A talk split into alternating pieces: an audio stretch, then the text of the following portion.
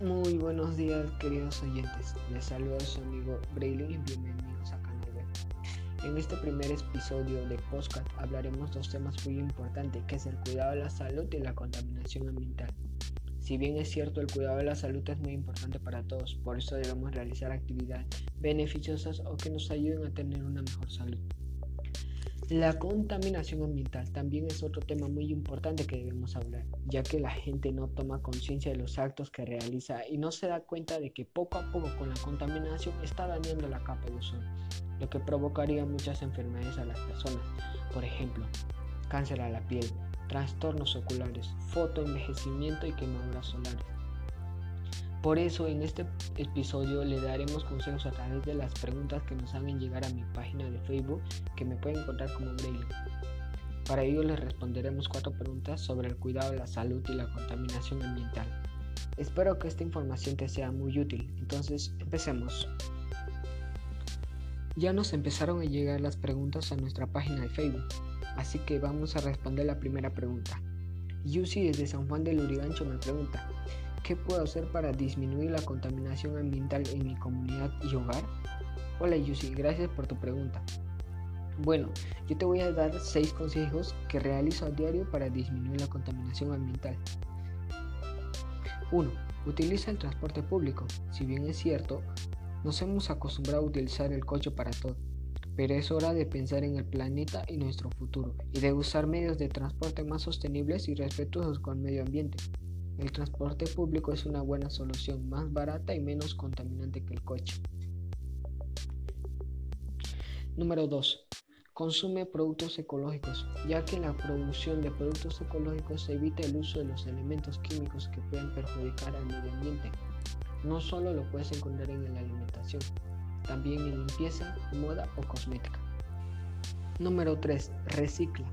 Solemos tener en claro dónde tirar los envases de vidrio, plástico, pero en muchos otros casos no sabemos dónde tirar los residuos y la primera norma para reciclar es separar. Por ejemplo, en el contenedor de residuos orgánicos podemos tirar comida, ceniza, papel sucio, bostecillos, etc. Número 4. Reduce el consumo plástico. Utilizamos mucho plástico y la mayoría es de un solo uso. Se estima que el tiempo promedio del uso de una bolsa de plástico es de 10 minutos y tarda unos 400 años en degradarse. Como consecuencia de lo anterior, es fundamental evitar el consumo de plástico y para lograrlo puedes hacer varias cosas. Por ejemplo, utiliza bolsas de plástico reciclables. Cuando vayas a comprar, evita los productos envasados en plástico y apuesta por aquellos que están envasados de papel, cartón o vidrio. Número 5. Disminuye el uso del agua y de la energía eléctrica. El agua es un recurso que se puede agotar, por lo que es fundamental cuidar su uso. Esto lo podemos lograr con pequeños gestos como cerrar el grifo cuando lo, te laves los dientes. En, en el caso de la energía eléctrica es fundamental reducir el uso adaptando por electrodomésticos de bajo consumo, utilizando bombillas tipo LED apagando las luces de casa cuando no estemos o evitando los productos electrónicos de stand-by. Número 6. Elige energías renovables. Las energías renovables son aquellas que se obtienen de fuentes naturales, que producen energía de manera inagotable, que pueden ser el sol, el aire o el mar. Además de ser inagotables, no tienen impacto en el medio ambiente, para utilizarla puedes colocar paneles solares en tu casa, de forma que recibirás energía eléctrica para calentar el agua y tu vivienda, por ejemplo. La siguiente pregunta es de Maite desde Huánuco y, su pregunta es la siguiente. ¿Qué actividades físicas puedo realizar para mejorar mi salud? Buena pregunta Maite. Te recomiendo lo siguiente. Número 1. Caminar. Parece difícil creerlo, pero algo tan básico como caminar podría ser tu mejor aliado para mantener tu salud en un buen estado. Número 2. Nadar. Los estudios lo confirman, la natación es el ejercicio perfecto. Este deporte aeróbico tonifica los músculos y ayuda a adelgazar.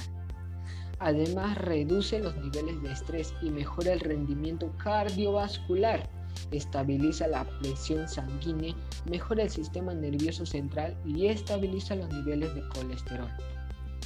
Número 3. Bailar. Si quieres una actividad física entretenida, versátil y accesible, el baile podría ser el ejercicio idóneo para ti. Bailar está relacionado con bajos niveles de depresión y estrés. Otros beneficios incluyen como la pérdida de peso, mejor balance y, flexibilidad, más energía y mejor memoria. La siguiente pregunta es de Luz María, desde Tarapoto. Ella me dice, ¿qué factores son más contaminantes al ambiente?